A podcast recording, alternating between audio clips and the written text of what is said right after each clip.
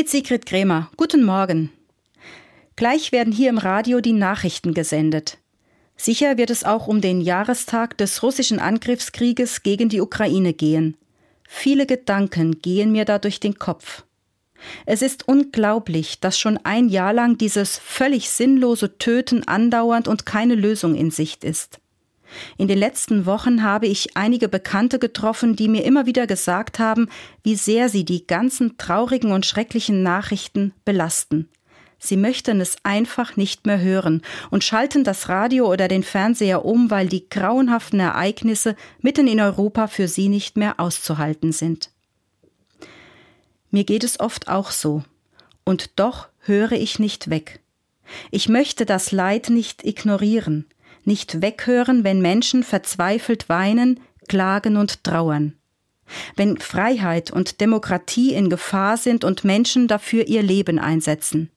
Ja, es macht mich auch ohnmächtig und traurig. Aber die Menschen in der Ukraine verdienen mein Ohr. Einige Frauen und Männer meiner Kirchengemeinde sehen das auch so. Seit einem Jahr kommen sie Woche für Woche zusammen, um ihre Verbundenheit mit dem ukrainischen Volk zum Ausdruck zu bringen.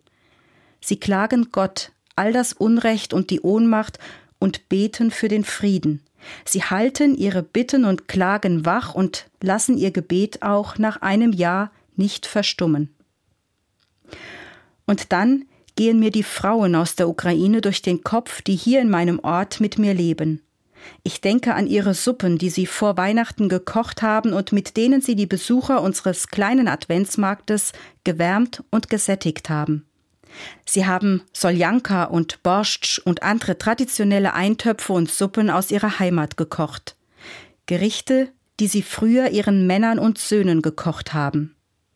Nein, ich werde die Nachrichten gleich nicht abschalten. Ich werde auch heute hören, was geschehen ist und mich verbinden mit den Menschen, die ihr Leben riskieren für Werte, die auch mir unsagbar wichtig sind. Sigrid Krämer, Budenheim, Katholische Kirche.